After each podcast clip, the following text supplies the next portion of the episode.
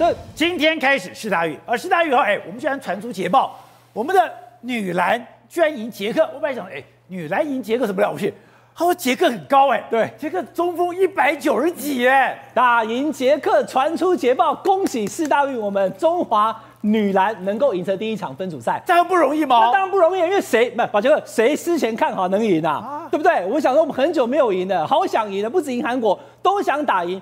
宝杰哥，这场比赛让台湾的很多篮球迷都沸腾。我先跟大家讲啊，我们台湾的那个，对，你是篮球迷，我是篮球迷啊。我在台湾小巨蛋看我们台台湾台湾女篮大选，现在台湾女篮打得很不错。那这场打得特别好，观众朋友，我先跟大家讲，彭晓彤，你先认识他啊，这叫彭晓彤。今年呃，今天拿下二十三分的彭晓彤，他一个人拿二十三分，就靠他，好不好？他是后卫，身高只有一六八，他的旁边对抗的这个是一九三的，好不好？捷克的中锋，等会我看，这个是一九三，对。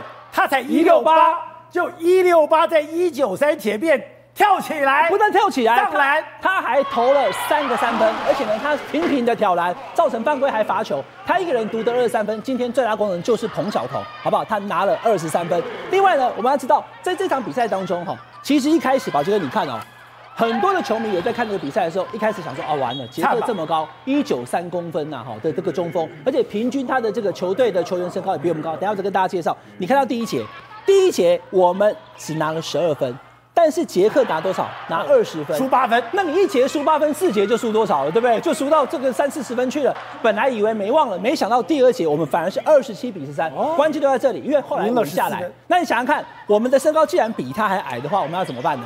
因为我们的先发五人加起来，他根本没有比对方高。对方我刚刚讲到，他刚刚挑战这个一九三，对他一九三呐，一八二，这个纳塔博啊，一九三，一八二，一八零，八零，结果我们是一六八，我们只有一个一百八以上，七三，对他们有七个一百八十公分以上的球员，杰克那不用讲嘛，但我们只有一个，好，就我们的中锋赵云峰，他一八七，但其他呢？这个是队长卓进一七三，林蝶罗平，还有刚刚讲的有没有彭晓彤一六八一六八打一九三，对不对？但他打赢了，厉害吧？那大家知道说平均身高比较矮，教练厉害。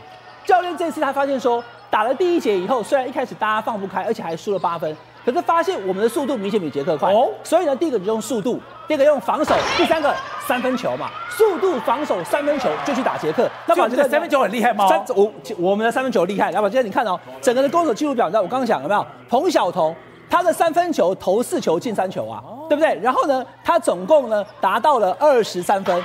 那失误也是这次捷克输给我们的重要原因。因为为什么我们第二节能够后来领先，就是因为捷克频频失误了。因为教练下令防上去，不要怕他高啊！你在前面弄来弄去以后，哎，他就失误了。所以 turnover，你看到一九二开一六八，应该看小孩子。他以为没没问题，但没想到我们防守非常积极，而且我们进攻都打快攻，而且还会投三分球。所以他们失误呢有三十一次，我们的失误比较少，只有十四次。篮板就是他们天下的。杰克这场球篮板拿了四十颗啊，我们只有二十八个篮板，而且差很多。对，因为他高嘛。但是问题是你高，我不怕你。我再讲一次，他用速度快攻，而且来去都快，然后呢防守增加他的失误。第三个就是三分球，不止刚刚彭晓彤可以拿三分球，另外这个呃卓进跟这个徐玉莲，他们都各拿了呃一个跟两个三分球，所以整场投下来，我们的三分球有六颗。所以三分球比他多的情况之下，再加上原本第一节打的时候是被压着打，但第二节以后拉回来，其实你看到吧，这个第三跟第四节分数其实都差不多，差不多，对，所以就靠着最后我们以六分之差赢得了这场分组赛。那你要知道刚刚所讲的这一场在打之前，大家想说哇，杰克这么高啊，七个人一百八十公分以上，平均一百七十九，对，那有七个球员是是一百八十以上，而且他这次上来的先发五人都一百八以上啊。你上场全部都是一百八以上啊，先发都比我还高。所以我说第一节被压着打就怕嘛，刚开始有电，第二节开始我们就能够赢回来。那这场球比赛呢，其实队长是卓廷哦，他跟这个呃就是罗晓彤，他们两个是台员的双将哦。队长是卓进，他今天的表现其实可以看得出来，好几次出场没有进，但是这是第一场而已。他是队长，可能压力大。但他也配合着带领我们的这些球员，他是台元的这个主将，台元双侠。对，那他带领的这个呃彭晓彤两个人一起去打以后呢，反正有这个队长在，我们就听他的。反而是彭晓彤今天表现比较好。那在整场比赛当中呢，其实很多的在场边的我们的球迷都讲说，我们居然跟捷克打可以打成这样，大家都把功劳归功于这个左晓彤。当然他是一个后卫，一六八打得非常好，得分有二十三分。可是呢，面对高大的球员，中华队通常比较没有优势。可是今天用的快速跟防守还有三分球打赢的第一场的比赛，真的非常恭喜中华队。So，另外在今天体育赛事里面，大谷翔平登上所有体育版的头条，对，连老虎队的这个教头说，对我不要彻底击溃了。是的，他根本不是人。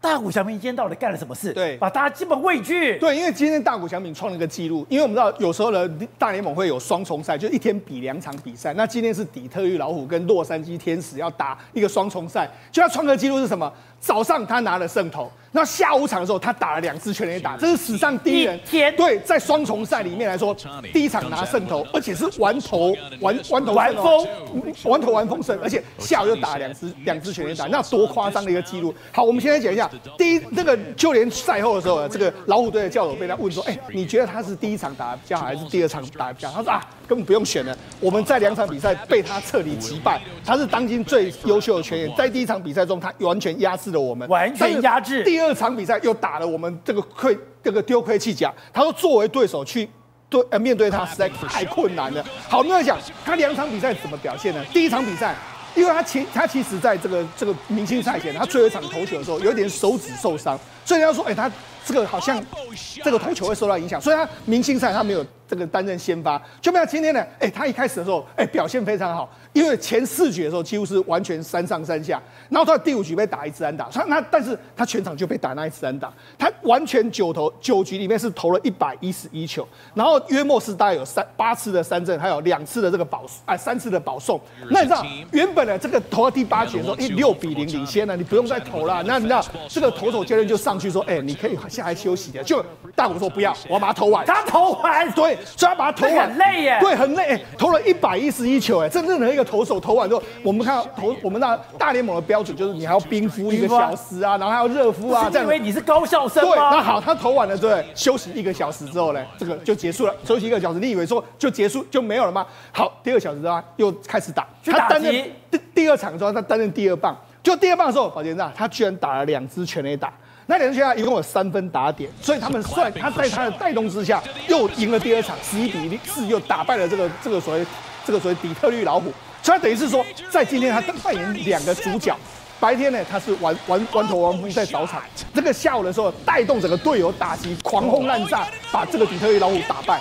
所以呢他真的，人家就说他真的不是人啊，因为因为比他太厉害。那我们来讲，是哦，你喜欢看棒球，你喜欢看足球，我不知道大联盟，你曾经讲过，大联盟就是一群怪物在的地方。对，就被叫大谷翔平这个东方人，这个日本人，到了大联盟大变怪物了吗？现在这个很多大联盟，这个很多这个看大联盟就说，哦，可不可以不要在这个大谷的消息？那大，因为大联盟的官网每天都是大谷的消息，因为实在太强。我跟他讲，他现在到底多厉害，真的是。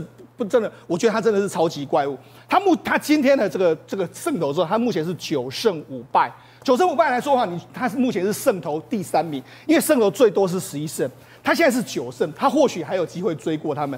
但是在打在全垒打，不好意思，他现在独领风骚。他今天下午打两两支全垒打，他目前是三十八支全垒打。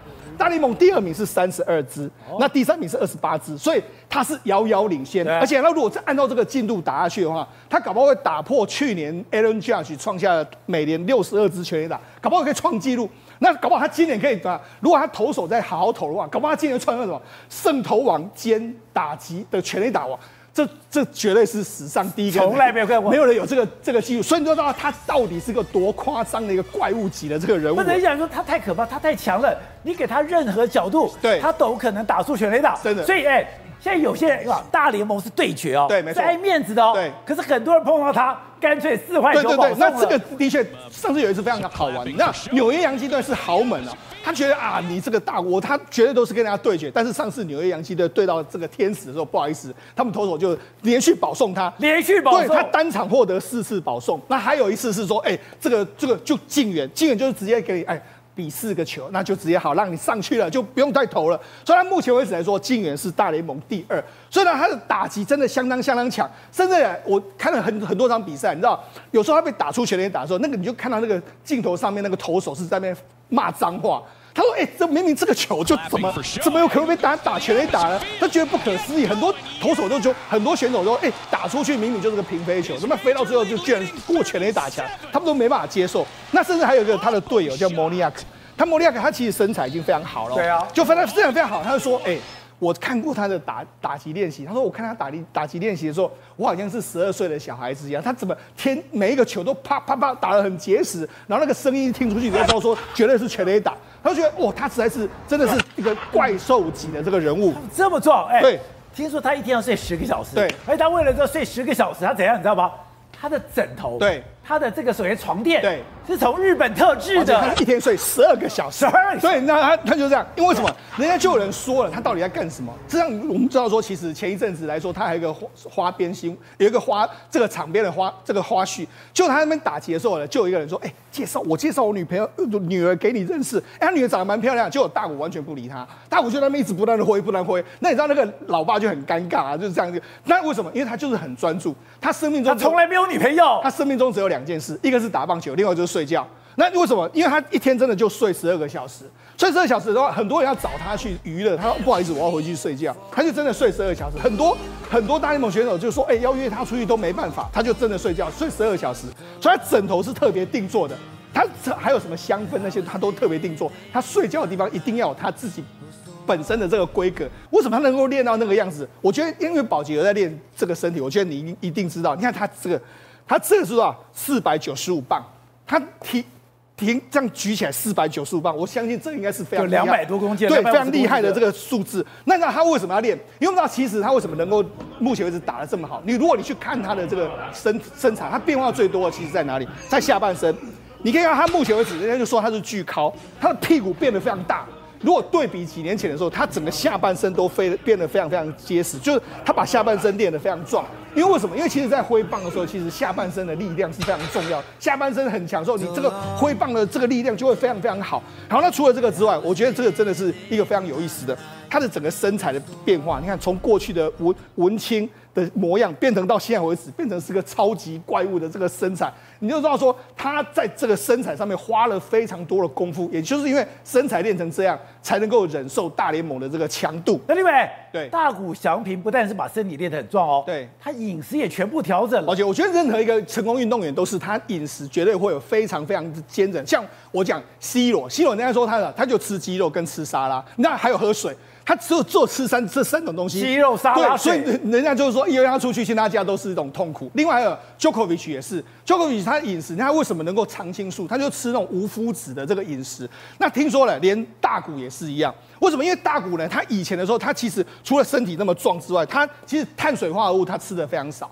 他就吃牛肉。那他过去一段时间很喜欢吃蛋、鸡蛋，但后来怎么样？他后来去做了这个比较详细的科学检查之后，发现他好像不太适合吃鸡蛋。他好像会对鸡蛋有一点点过敏的这个状况。你说他做过测试，对，他不适合吃鸡蛋，对，所以他后来就，就不吃鸡蛋了。那以前都会看到他在那边煎鸡蛋啊、煮鸡蛋、蛋包饭啊，就后来他就不吃了。所以说，大谷小米的饮食做过所有的调查，对，可以吃的、不可以吃的，他们都有科学研究的，他们都做过非常完整的这个调查。好，那那于于是呢，他从开始开始尝试所谓的无麸质，无麸质就不吃什么。